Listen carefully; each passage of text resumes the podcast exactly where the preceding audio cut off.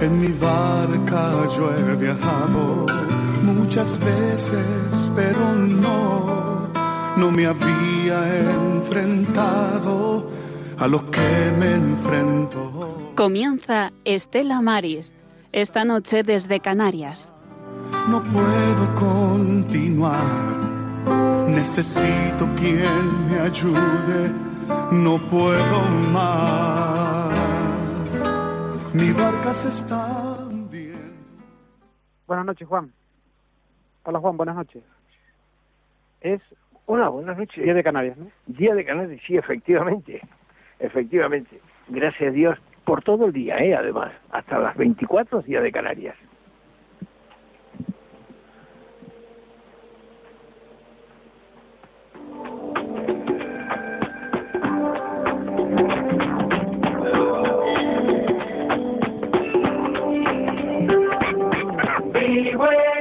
Archipiélago donde tocan el tambor y la gente se mueve.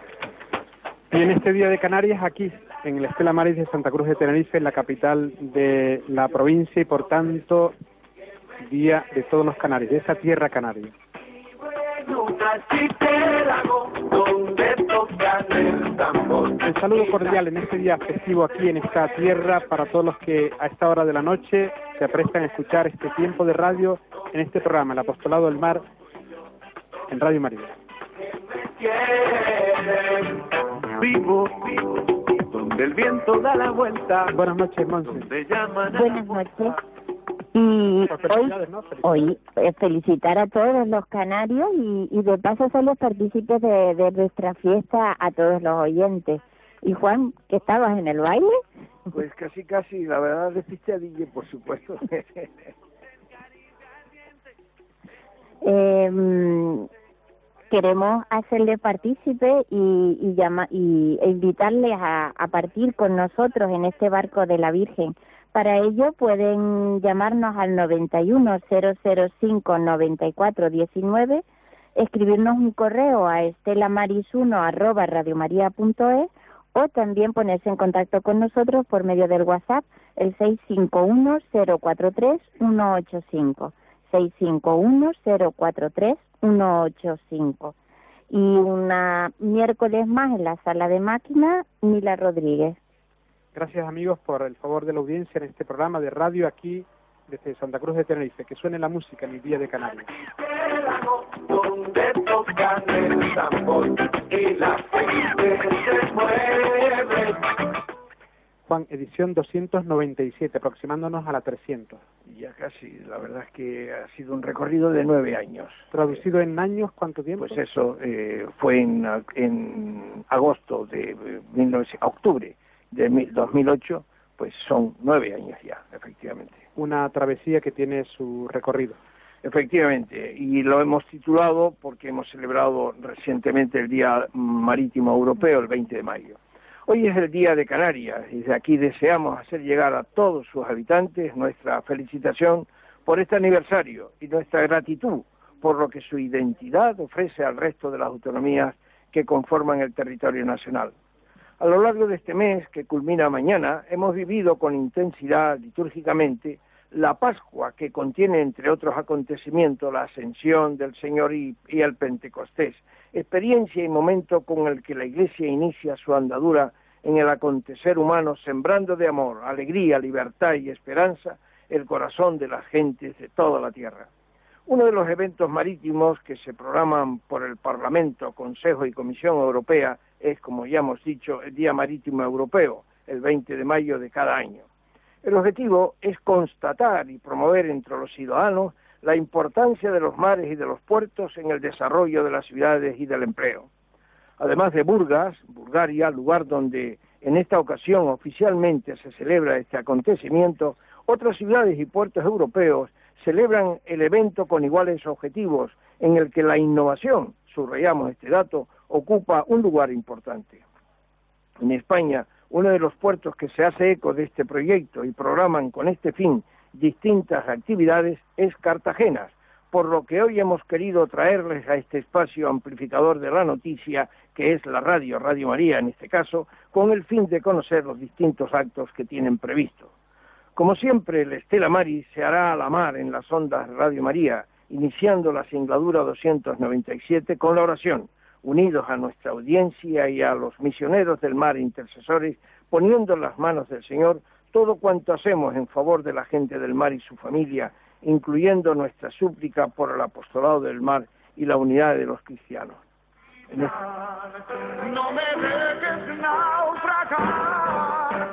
Y confirmaba que prácticamente la mitad de los stocks del Atlántico y cerca de un 80-90% de los stocks del Mediterráneo se encuentran sobreexplotados.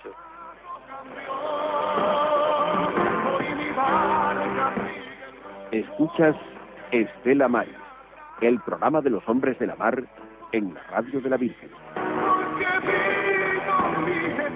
En este punto saludamos a Magda, voluntaria de Radio María. Buenas tardes, Magda. Hola, buenas tardes a todos.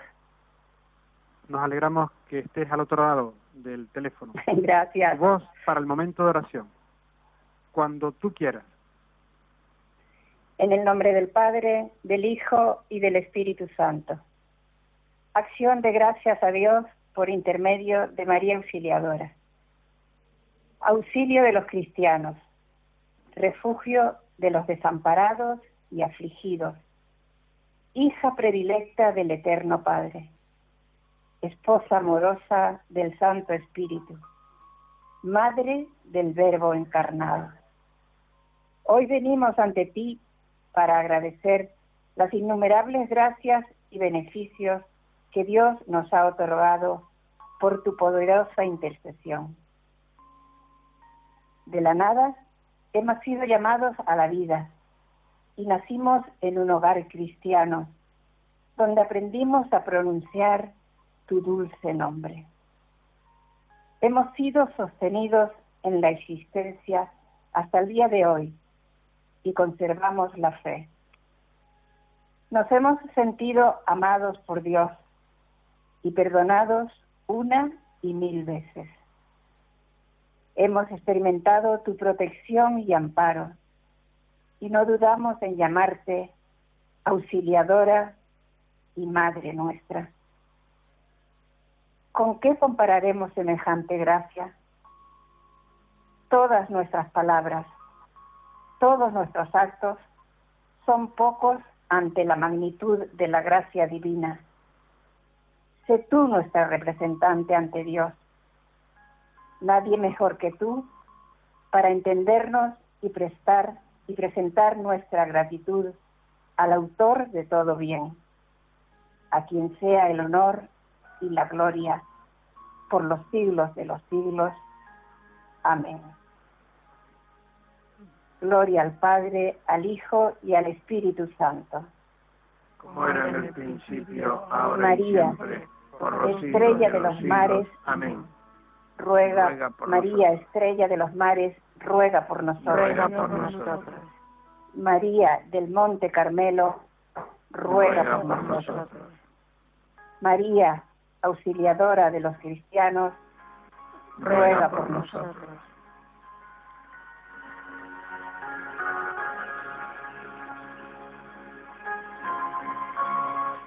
Gracias, Magda. Un abrazo fuerte. Todo nuestro apoyo. Para todos. Un beso. Buenas tardes. Buenas tardes, Magda. ¿Qué hace, dicho con mucho cariño, un canarión? Porque nosotros en la provincia de Santa Cruz de Tenerife decimos a los que viven en la provincia hermana de las Palmas de Gran Canaria, canadión. A mucha honra. Eso, eso, eso. ¿Qué hace aquí? Bueno, pues soy Lucas Camino, sacerdote salesiano, misionero salesiano y actualmente destinado en el Colegio Salesiano de la Orotava, aquí en Tenerife. En el coche me dejé la gorra con el nombre de Tenerife, que llevo también con orgullo cuando salgo a caminar. Eso para que te metas tú también, ¿eh? ¿Por qué sacerdote? Porque creo que el Señor lo ha querido. Seguro. Seguro. Yo la verdad es que no tengo muchas ideas de haber decidido gran cosa, sino que todo ha ido presentado por la gracia de Dios y, yo no he hecho nada más que ir respondiendo a lo que me parecía que tenía que hacer. circunstancias de las que se, por las que se ha valido Dios para tú responder a esa llamada? Uy, son casi infinitas, hay una cantidad enorme. Para empezar, yo fui a un colegio salesiano cuando tenía 10 años, llevado por una señora que no conocía para nada a mi familia, que solamente tenía una remota noticia de que un salesiano que ella conocía tenía una hermana con muchos hijos en el campo y que lo estaban pasando muy mal. Y entonces me consiguió una beca en el Colegio Salesiano de Guía de Gran Canaria, que ya no existe como tal colegio. Y bueno, eso para empezar, es decir, una persona que se presentó en nuestra casa diciendo, tengo una beca para uno de vuestros hijos. ¿Qué le dijeron sus padres cuando usted les comunica que quería ser sacerdote y sacerdote salesiano? Bueno, eso, mm, yo tuve primero la vocación misionera antes que la de salesiano, estando todavía en el pueblo con los padres paules en una misión salesiana, eh, perdón, una misión de los padres paules en la parroquia del pueblo. Y dije, yo quiero ser misionero como usted. Y me dio un crucifijo, y luego ese crucifijo me dijo, se lo das a tu madre para que cada noche rece un Padre Nuestro por tu vocación misionera. Y a lo mejor eso ha sido una de las cosas que lo pusieron todo en marcha. Lucas, sacerdote diocesano, Camino Navarro, salesiano. perdón, Camino Navarro, que jugó cuando pequeñito con el barro, ¿no? Con ustedes seguiremos charlando a lo largo de esta travesía, ¿le parece? Porque a esta hora saludamos a María Bernabé Franco. Ella es graduada en Publicidad y Relaciones Públicas. Buenas noches, María. Hola, buenas noches. Encantada de estar con vosotros. ¿Qué tal? No te escuchamos, Mario. No sé si tú nos escuchas a nosotros. Pues muy flojito, la verdad. Sí, te, te escuchamos en la lejanía, tanto como que estás muy lejos, ¿verdad? Eh, sí, en Murcia. en Murcia. Eres responsable de comunicación del Centro Tecnológico Naval. Sí, correcto. Ahí estamos en el Parque Tecnológico de Puente Álamo, en Cartagena, y nada, y en la región de Murcia. ¿Pero qué es este, este centro, María? El Centro Tecnológico... este centro? ¿Sí? Repítame, por favor. Te pregunto, ¿qué, ¿qué es este centro? Centro Tecnológico Naval. Sí, el Centro Tecnológico Naval y el Mar es un referente en innovación para las empresas del sector marítimo y naval. Además es puntero en el estudio de la contaminación acústica submarina, tanto a nivel internacional como nacional y sobre todo también a nivel local, destacando una aportación tecnológica a las entidades y empresas del sector y marítimo de Cartagena y de toda la región de Murcia, claro. Buenas noches, María. Buenas noches. Por fin estamos a la escucha de la responsable de información. Eh, ¿Cuándo fue creado el Centro Tecnológico Naval, María? Sí, pues me objetivos? Sí, el, Centro Tecnológico Naval y el Mar fue creado en el año 2003 y este año cumplimos 15 años, exactamente el día 27 de noviembre, es nuestro decimoquinto aniversario, por lo que durante todo el año vamos a estar realizando acciones para celebrar este gran hito y de hecho una de ellas ha sido un concurso de diseño de logotipo en el que hemos recibido propuestas de todas las partes del mundo, ya que el ganador ha sido un chico argentino llamado Santiago y el objetivo principal del centro es mejorar la competitividad del sector marino y marítimo mediante el desarrollo de soluciones innovadoras para las empresas de este sector para las que estamos disponibles en todo momento, para todas las necesidades que tengan. Es posible que algo de lo que te quiero preguntar ahora ya lo has manifestado, pero podríamos concretarlo. ¿Cuál es el marco de las actividades a nivel territorial y a nivel y técnicamente? ¿Cuál es el marco de pues esas pues, actividades? Nuestro marco es muy amplio, ya que trabajamos desde aquí en Murcia, tanto a nivel local como a nivel nacional y también internacional, ya que tenemos varios proyectos europeos en marcha y trabajamos eh, en todo, vamos, para todo, todo el mundo, todo aquello que lo necesite. Y luego técnicamente el centro cuenta con distintas capacidades, ofreciendo un amplio catálogo de servicios, desarrollamos, como ya os he comentado, soluciones a medida para nuestros socios y coordinamos y colaboramos en proyectos nacionales e internacionales. Y además contamos con una oficina propia de proyectos europeos a través de la que ofrecemos asesoramiento sobre las posibilidades de financiación europea. ¿y qué instituciones o profesionales eh, conforman el Consejo, eh, María? Pues sí, mira, el, el es una asociación de empresas sin ánimo de lucro y está formada por diferentes socios de este ámbito marítimo y naval. Y algunas de ellas son grandes empresas multinacionales como Navancia, M. Torres, SAES, que trabaja, es experta en ruido submarino y trabaja para la Armada Española, y además el Instituto de Fomento de la Región de Murcia, que es nuestro gran aliado también del centro. Además también lo que es ya el equipo del CTN es un equipo muy amplio con perfiles totalmente multidisciplinares en el que hay tecnólogos, biólogos marinos, responsables de proyectos europeos, ingenieros navales. Tenemos una plantilla bastante, bastante diversa. ¿Qué proyectos tienen a corto y medio plazo, María? Pues en este momento, como te he comentado antes, el Centro Tecnológico eh, Naval y del Mar está inmerso en varios proyectos europeos, en concreto tres proyectos. Uno de ellos es el proyecto Quaime, del cual somos coordinadores, en el que participan socios de distintos países europeos como Grecia, Italia o Eslovenia. Y a través de este proyecto lo que se pretende es principalmente llegar a un acuerdo sobre las condiciones en las que se considera que se alcanza el buen estado ambiental de los mares y océanos de Europa respecto al ruido submarino. Y para ello se han llevado a cabo tres proyectos piloto en Malta, Creta y Cabrera, y en estos puntos se han recogido mediciones que ahora se van a procesar todos esos datos que se han recogido, estamos en el momento de, de ese procesado de datos. Y además hay que destacar que desde el CPN estamos desarrollando una herramienta llamada WebKit que permitirá a cada uno de estos países registrar las actividades que generan este ruido impulsivo que procede de, de obras y muchas actividades del ser humano. Y esos niveles de ruido luego se podrán plasmar toda esa información en un mapa y así visualizar los puntos de mayor concentración de ruido submarino en el planeta para poder disminuir esta contaminación acústica submarina. Y luego tenemos otro proyecto que es el proyecto Pelagos, en el que somos líderes de grupo a nivel nacional y en el que nuestra misión es impulsar las energías renovables marinas en el Mediterráneo, ofreciendo a las pymes de esta zona servicios de capacitación empresarial en tecnologías marinas. Y finalmente el proyecto Lincoln, es un proyecto en el que somos socios y que tiene como objetivo desarrollar tres nuevos tipos de buques eficientes y respetuosos con el medio ambiente a través del uso de metodologías de diseño y fabricación basados en el filosofía Lean y con el apoyo de herramientas TIC para su optimización. Esos serían los tres proyectos más destacados en los que estamos ahora totalmente sumergidos. Que con toda esa información pues tendríamos para varios programas pero pues ya incluso pues esa vocación europea creo que ya la has, ya la has comentado.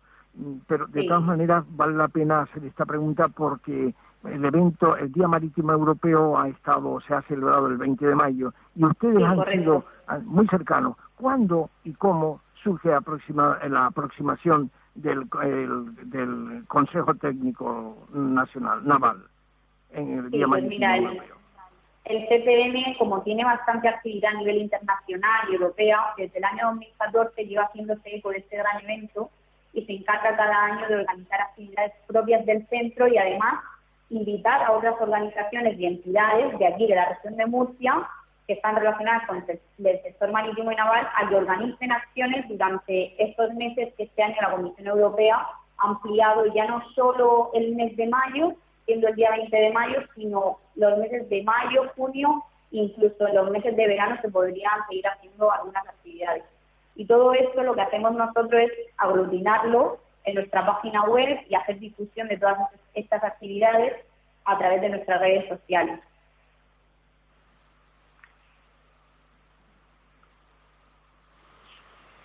¿Con qué institución u organización a nivel local está eh, coordinado el, Consejo Técnico Naval eh, con este propósito, eh, con lo del Día Marítimo Europeo? ¿Con qué, ¿Con qué institución o organización está coordinado? Pues el CTN, como les he dicho, cada año organiza este evento y algunas de las, de las instituciones que han, han contribuido y que están involucrados pues han sido eh, la Oficina de Información Europea de la región de Murcia, el Europe Direct, la Agencia de Desarrollo Local y Empleo de Cartagena, el Ayuntamiento de Cartagena, el Puerto Deportivo Tomás Maestre de la Manga y varios clubes de buceo y de turismo y el de turismo de la región. Sí, efectivamente nosotros hemos advertido, eh, por supuesto hemos conocido todo esto a través de Internet, que ustedes tienen una, el puerto de Cartagena tiene una gran implicación en, en este, en este evento marítimo. La institución responsable del Día Marítimo mm, Europeo a nivel, eh, a nivel europeo es la Comisión Europea dentro de, esta, dentro de esta comisión. ¿Hay algún órgano de coordinación y difusión de estas tareas que se realizan en los distintos puertos europeos? Pues realmente cada país y cada región se hace eco del evento y lo promueve en su zona. La Comisión Europea simplemente lo que hace es invitar a que se lleven a cabo acciones en los puntos más cercanos al mar, como es nuestro caso, pero cada uno organiza y desarrolla lo que cree conveniente y le hace llegar esa información para que la Comisión Europea tenga constancia de que se está colaborando en dar visibilidad a este día europeo. Y en su página web, en el apartado que tienen, sí que mencionan dentro de cada país y cada región qué empresas están involucradas y que coordinan ese día, pero realmente no, no hay una coordinación como tal, sino que cada uno al final se encarga de forma libre de, dar visibilidad a este día. Lo digo porque esto puede ser una información que puede ayudar a que otros puertos lo hagan, ¿no? ¿Envían vuestros proyectos y propuestas previamente a ese órgano de coordinación? No, como le he comentado, simplemente lo enviamos a la Comisión Europea para que tengan constancia de qué vamos a realizar, qué acciones vamos a llevar a cabo con este día, pero simplemente a modo informativo. ¿Cuáles son, cuáles van a ser, mejor dicho, las actividades eh, que el Consejo pues Técnico Naval realiza este año en Cartagena? Así a grosso modo, pues lo más lo que tú subrayes como más importante, ¿no? Sí, desde el día 16 de mayo hemos comenzado con actividades, tuvimos una jornada en el centro, luego también, como digo, en la noche de los museos estuvimos en varios museos de Murcia, el Ayuntamiento de Cartagena la Agencia de Desarrollo Local ha organizado también paseos en marco, han habido conferencias en museos, este viernes es el Día de la Innovación, una jornada de la Asociación Grafeno en la que participamos, concursos fotográficos, el Centro de Buceo de la Armada también va a hacer el próximo 7 de junio una visita guiada y muchísimas actividades más como bautizos de buceo, snorkel y todo lo que los clubes de buceo han, propuesto para este día, para la celebración de este día. María, si quieres para finalizar, podrías trasladar a la audiencia el mensaje que desees. Pues Simplemente que celebren con nosotros este día y que descubran todas las posibilidades y oportunidades que ofrece el mar, tanto económicas como de vida, y que es fundamental que lo cuidemos y demos visibilidad porque es demasiado importante como para, para no hacerlo y dejarlo de lado y que, que todos, con todos de manera conjunta, llevemos a los mares y océanos de Europa al lugar que se merecen. Nos consta que has hecho un esfuerzo para estar aquí, por tanto nos has dedicado un tiempito, un huequito en tu agenda para poder dirigirte a la audiencia en este programa, en este contexto. Muchas gracias, María Bernabé Franco. Muchísimas gracias a vosotros. Y Relaciones Públicas, responsable de comunicación del Centro Tecnológico Naval. Un abrazo, buena noche. ¿eh? Muchísimas gracias, un saludo, hasta luego. Gracias, gracias, María. Esto es Radio María, en el programa Estela María. Y ahora, en este punto de la travesía, Luis Martín nos pone música. ¿Al padre Salesiano le gusta la música? Sí, por supuesto. Rendidos a tus plantas, reina y señora. ¿Lo puede cantar? Difícilmente. Bueno, si lo canto solo a lo mejor puedo, porque mi tono no lo sigue nadie. Rendidos a tus plantas, reina y señora los cristianos te aclaman, su auxiliadora. Y ahora vamos a seguir con esta historia de la música y lo musical con el tema que nos ha anunciado de nuestro compañero Luis Martín. La música hoy desde Radio María aquí en Tenerife en medio de esta estrella del mar como es la Virgen María y casi casi ya en la oscuridad de la noche de este miércoles, sentimos la devoción por la Virgen por dentro y por fuera sin disimular. Puedo escribir y no disimular, es la ventaja de estar siendo viejos, no tengo nada para impresionar, ni por fuera ni por dentro, la noche en vela cruzando el mar porque los sueños viajan con el viento y en mi ventana soplan el cristal. Mira ver si estoy despierto.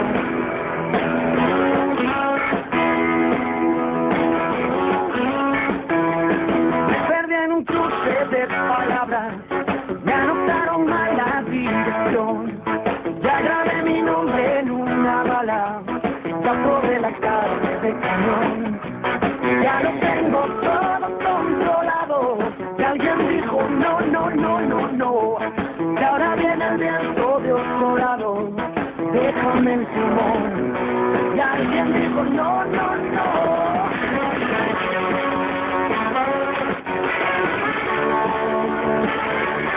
He decidido que no voy a sentirme mal si algo no me sale bien, porque he aprendido a chocar contra la pared, porque la vida, la vida se nos va antes de que cuente diez.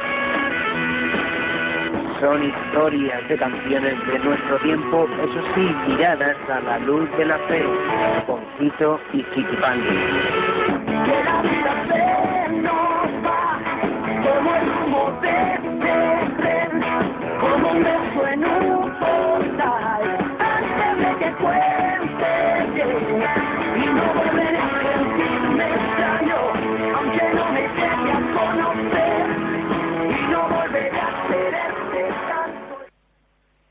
Estás oyendo Radio María en el programa Estela Mari.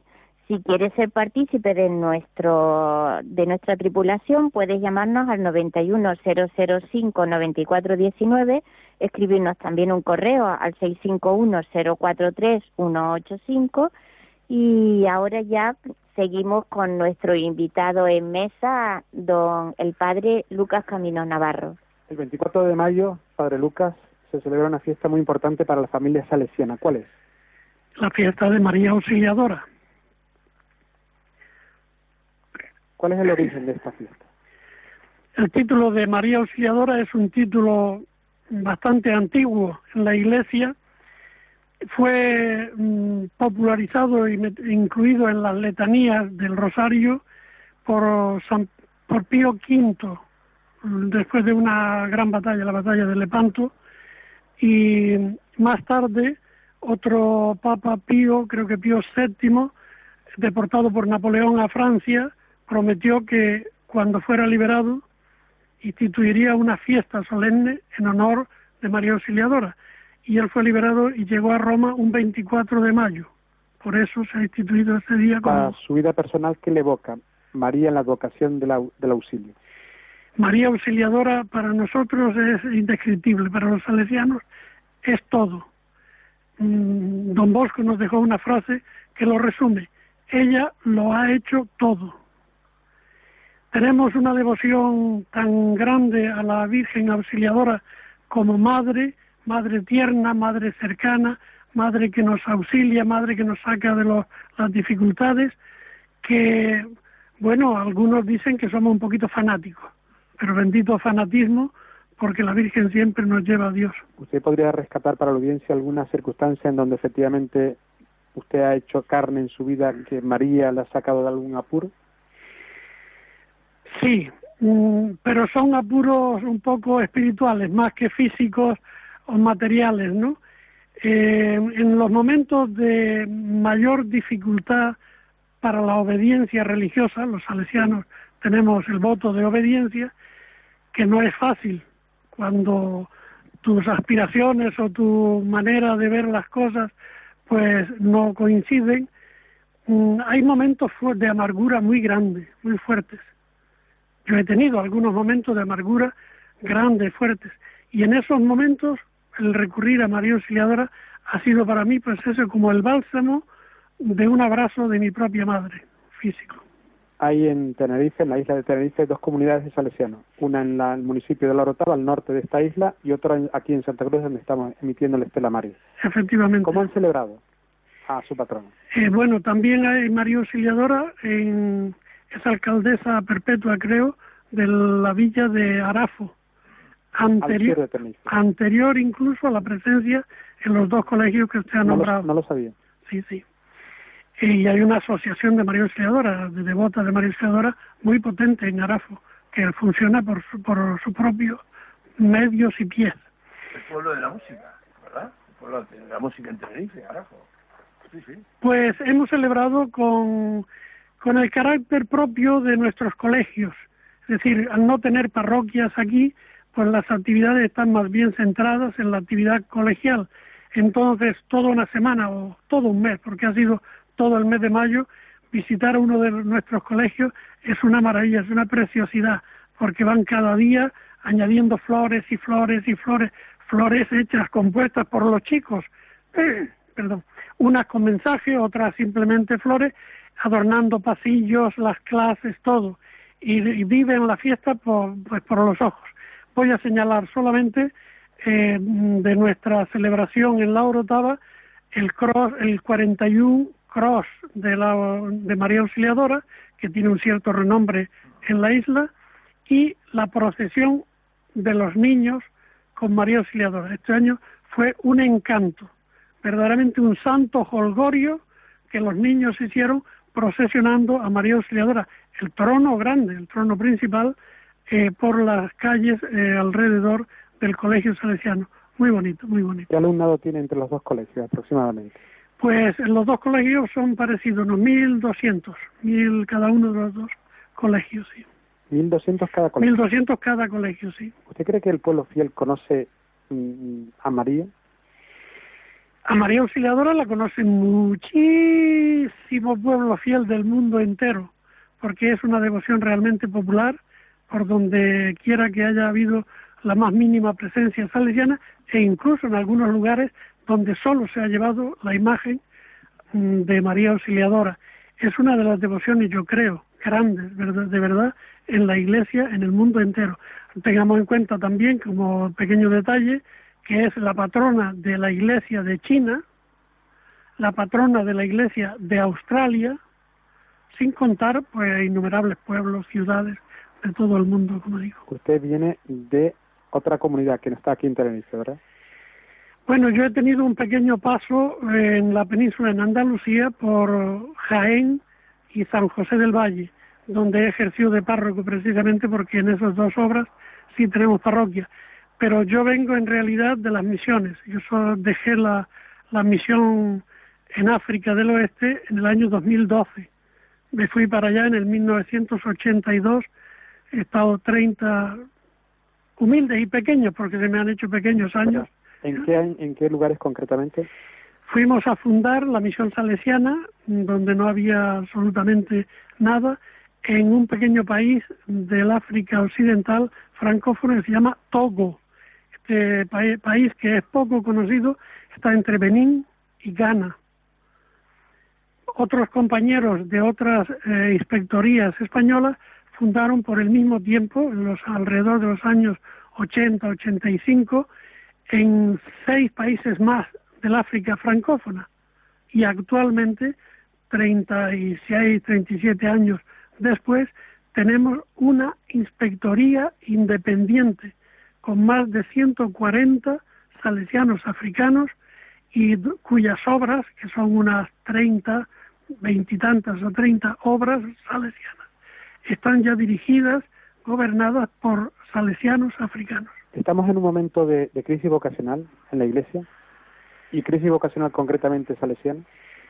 Mm, evidentemente, si comparamos con tiempos pasados no muy lejanos eh, y contamos número de seminaristas en los seminarios o en las casas religiosas, evidentemente hay una crisis de número, es evidente. Yo mm, pienso, sin ser tampoco ultra optimista, que el Señor va llevando la Iglesia evidentemente con su espíritu y que en este aspecto de las vocaciones hay mucho para creer todavía en que el Espíritu Santo las suscita todos los días. No son mm, al estilo a lo mejor de las congregaciones religiosas tradicionales, no son todas tampoco ministeriales, pero la vocación de los laicos hoy, por ejemplo, es una explosión preciosa, a mi modo de ver, que la Iglesia está siendo portada, llevada adelante por los laicos, que son el pueblo de Dios, la base fundamental del pueblo de Dios. ¿Qué le parece, después de esta su intervención, continuamos charlando un ratito en el día de nuestra tierra canaria, porque es el día de la autonomía canaria? Por tanto, Monse y Juan, si les parece también en este instante, a las 20.35 hora canaria, nunca mejor dicho, pues vamos con una ristra de noticias relacionadas con el mundo marítimo.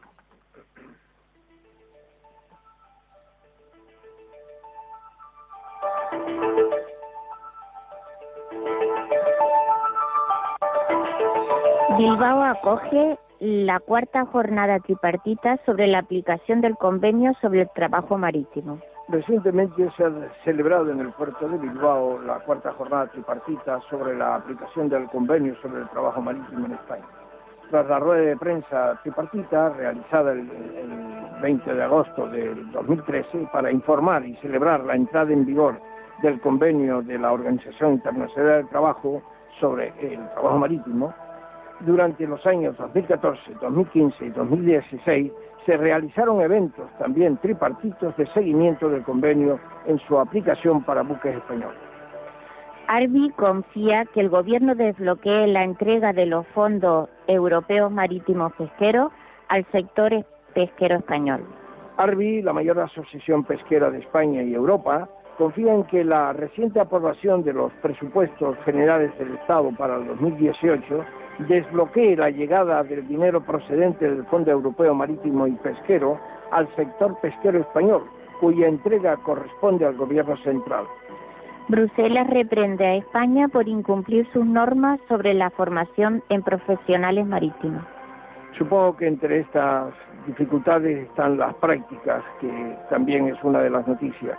La Comisión Europea eh, tomó ayer la decisión de enviar cartas de emplazamiento a las autoridades de España y también de Letonia por el incumplimiento de las normas de la Unión Europea relativas al nivel mínimo de formación de los profesiones en las profesiones marítimas que están enmarcadas en la Directiva del 2008 eh, que es la de obligada de obligatoria aplicación a todos los marinos que presten servicio eh, a bordo de buques de navegación marítima que enarbolen el pabellón de un Estado miembro, salvo cuatro excepciones, buques militares, pesqueros, de recreo y buques de madera. El modelo de integración Puerto-Ciudad de Valencia despierta interés en el País Vasco. El modelo de integración Puerto-Ciudad, impulsado por la Autoridad Portuaria de Valencia, en colaboración con la Generalitat y los ayuntamientos de Valencia, Sagunto y Gandía, sigue despertando interés en otras administraciones públicas españolas y europeas. En esta ocasión ha sido en el País Vasco.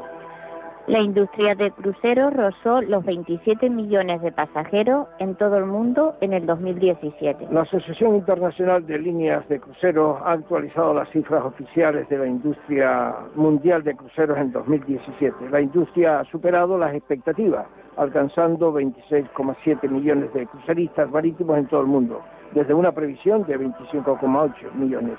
Para el 2018, teniendo en cuenta el calendario de lanzamiento de los nuevos buques y el despliegue regional previsto, CLIA proyecta otro crecimiento positivo con un pronóstico de 28 millones de pasajeros. Una empresa española de ingeniería retirará 100 toneladas de plástico de las costas de Chile en colaboración con una ONG. La empresa española de ingeniería Satlin ha anunciado durante un encuentro mundial que se celebra en Bangkok que retirará 100 toneladas de plásticos procedentes de redes abandonadas en aguas de Chile, en colaboración con esta organización internacional eh, mundial. La iniciativa implica también la transformación del material recogido en nuevos productos, por lo que ayudará a crear puestos de trabajo en las comunidades locales. De la casa común. Lucas. Sí, es un gran problema. Un gran problema. Serio, serio problema. Más noticias, por favor. Convenio entre el Ministerio de Agricultura y Pesca y Medio Ambiente y el Instituto Social de la Marina. La resolución del 18 de mayo del 2018 de la Subsecretaría por la que se publica el convenio entre el Ministerio de Agricultura y Pesca, Alimentación y Medio Ambiente y el Instituto Social de la Marina para el fomento de la visibilidad y mejora de las condiciones laborales de los profesionales del sector pesquero, especialmente de las mujeres y para la lucha contra el fraude. Y otro convenio, Juan convenio entre la Sociedad de Salvamento y Seguridad Marítima y el Instituto Nacional de la Marina sobre las evacuaciones médicas en el mar. Esto nos parecía que era interesante. Es también una resolución del Gobierno del 18 de mayo del 2018 de la Subsecretaría por la que se publica el convenio entre la Sociedad de Salvamento y Seguridad Marítima y el Instituto Social de la Marina sobre evacuaciones médicas en el mar. La autoridad portuaria de Vigo participó en la retirada de residuos en las Islas Cíes. Bueno, es otro tema ecológico. Que ya se eh, están concienciando, ¿no? Efectivamente, sí. Eh, bueno, hasta el extremo de que están queriendo prohibir los, los palitos de... Sí, pero también nos tenemos que concienciar cada uno de nosotros. Y este, este sea además un, medio para hacerlo. Tras su retirada, respondiendo a la pregunta que tú hacías, al tema, al título que hacías, tras su retirada, los residuos fueron trasladados al puerto de Vigo, donde la autoridad portuaria se hizo cargo de su gestión. Efectivos de la autoridad portuaria de Vigo participó en una jornada en la que se procedió a la retirada de los residuos acumulados desde hace años en las Islas Cíes. Se trata de una iniciativa presentada en la última reunión del Grupo de Trabajo de Biotecnología y Tecnología Azul, cuyo objetivo es tener un puerto verde, además de diversas mejoras ambientales en la vía de Vigo. Conviene recordar de que el puerto de Vigo está intentando eh, ajustarse al crecimiento azul. ¿no?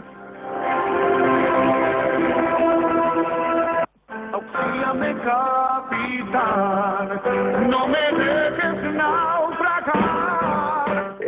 predicción del tiempo tengo que reconocer que hoy en día en Galicia es buena.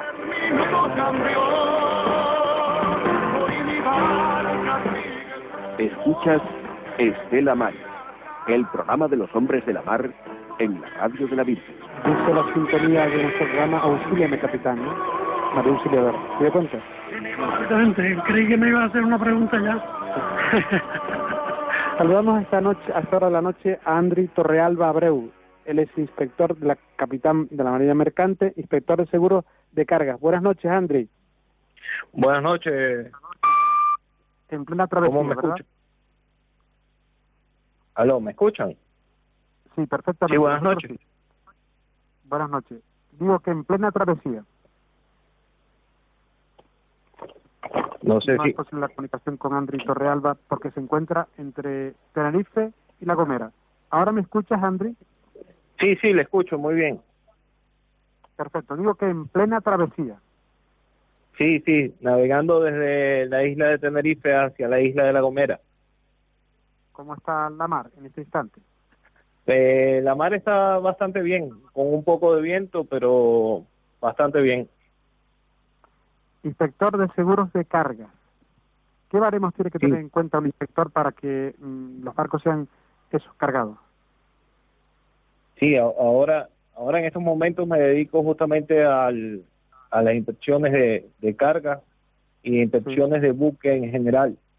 Eh, trabajo para la empresa Intertech. Te saludo, te saluda el delegado del Apostolado del Mar en la diócesis Juan Esteban. Buenas noches, Andri, buenas noches. Infeliz travesía. Gracias. ¿Desde cuándo, Andri, iniciaste tu actividad en el mar? ¿Cuánto tiempo has estado navegando? Eh, he estado navegando alrededor de 15 años. Estuve dedicándome al mar, navegando desde cadete hasta capitán, hasta llegar a obtener el rango de capitán en buques petroleros y buques de crucero. Es una pregunta obligada a cualquier profesional y en especial al marino. ¿Qué te llevó a escoger el mundo del mar para tu como profesión, Andri?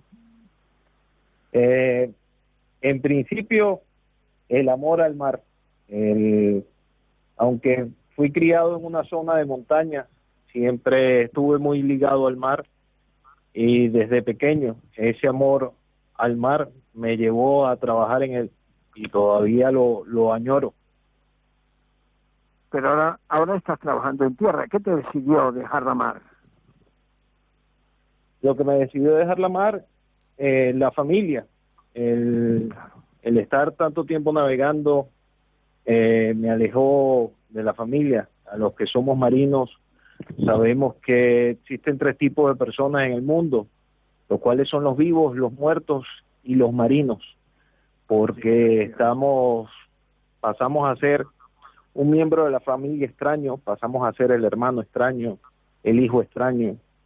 Y ya después que uno hace familia, tiene hijos, es lo que me llevó a, a buscar, me llevó a tomar esta decisión de dejar la mar. ¿Qué ámbitos, eh, ¿Qué ámbitos profesionales en tierra requieren la formación profesional del marino mercante o escogen el marino mercante como, como titulados, como técnicos para su actividad?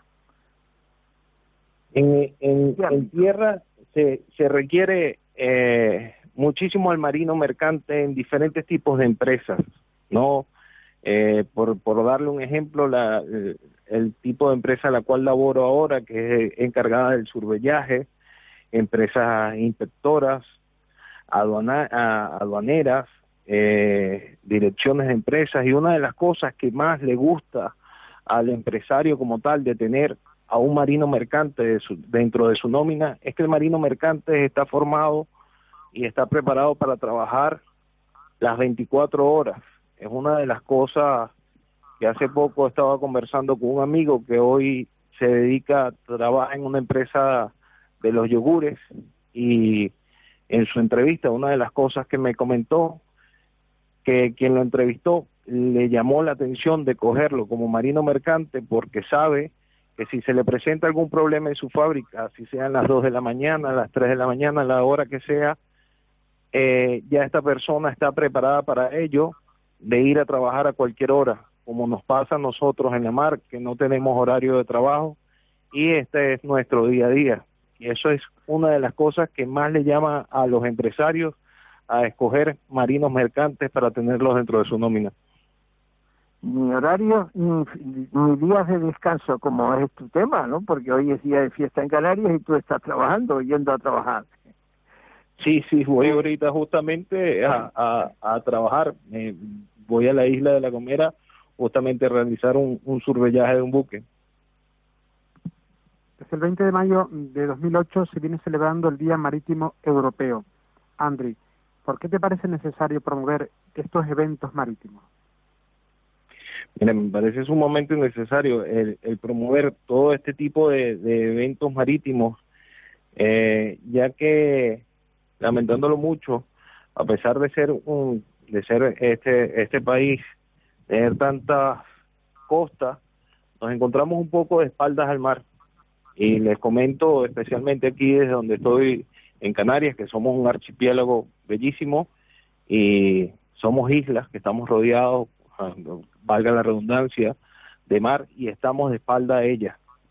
No se, no se, no se enfoca o, se podría explotar muchísimo más lo que es el tema de la mar. Queda dicho, y con ese mensaje tuyo finalizamos este ratito de entrevista. Gracias por atendernos en plena travesía Tenerife-La Gomera, Andri Torrealba Abreu, inspector de la capitán de la Marina Mercante, inspector de seguros de carga. Un abrazo, ¿eh? Buenas noches. Buenas noches. Muchísimas gracias y buenas noches y muchísimas gracias por su entrevista y que pasen una feliz noche. Hasta luego, un abrazo. Ya te veremos por el Estela Maris, ¿eh? Seguro, allí estaré. Seguro, allí estaremos, si Dios quiere.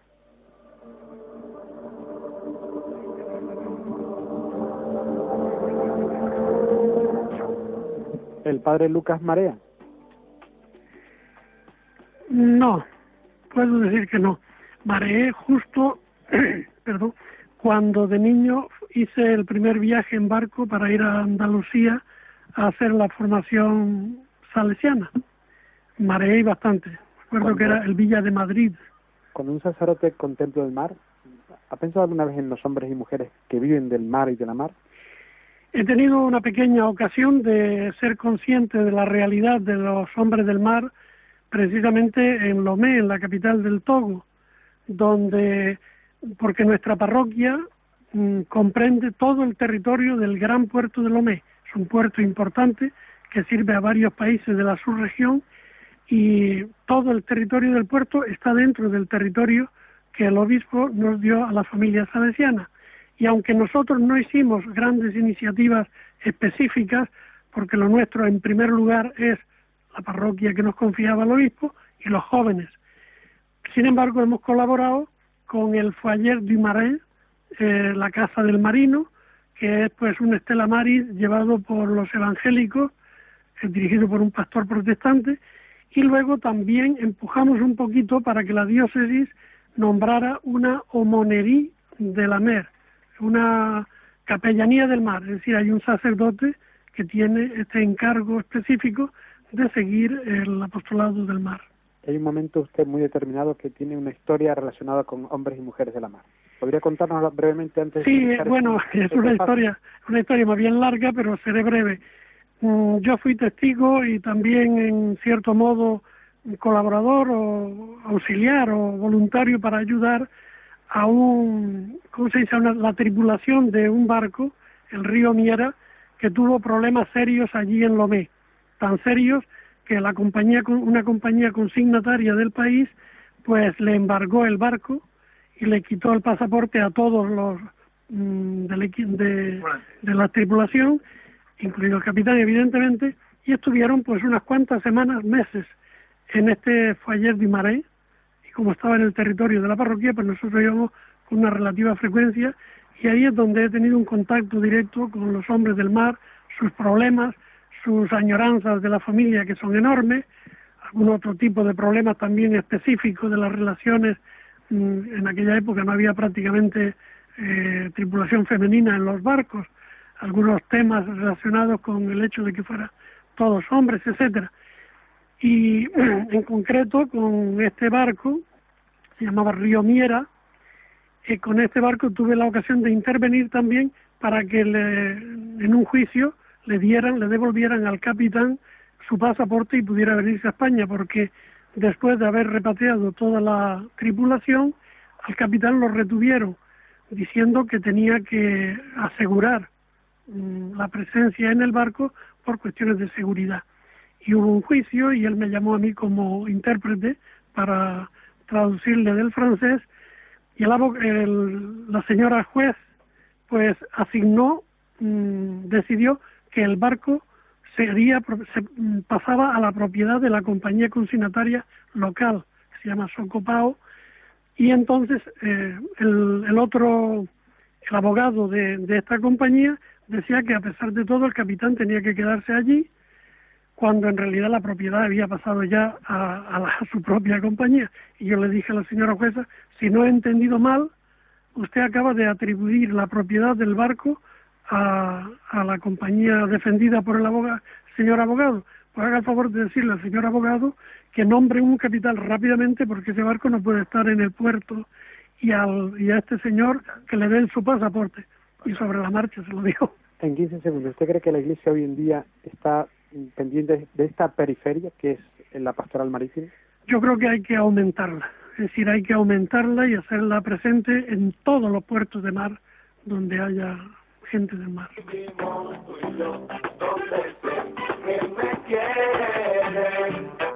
terminamos la travesía de Monse, la próxima edición del Estela Maris será? Pues el de Canarias será el día 27 de junio, pero antes tenemos el de Almería que será el 13 de julio.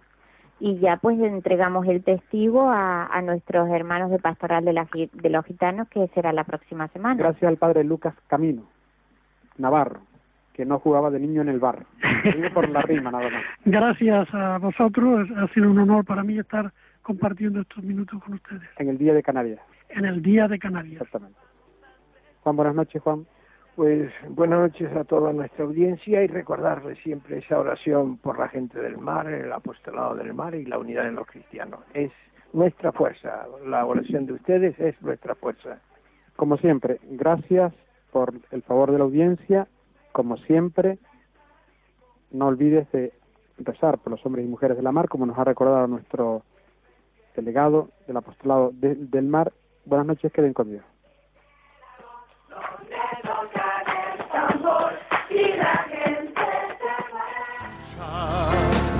Voy en busca de otros barcos que se pierden en el mar.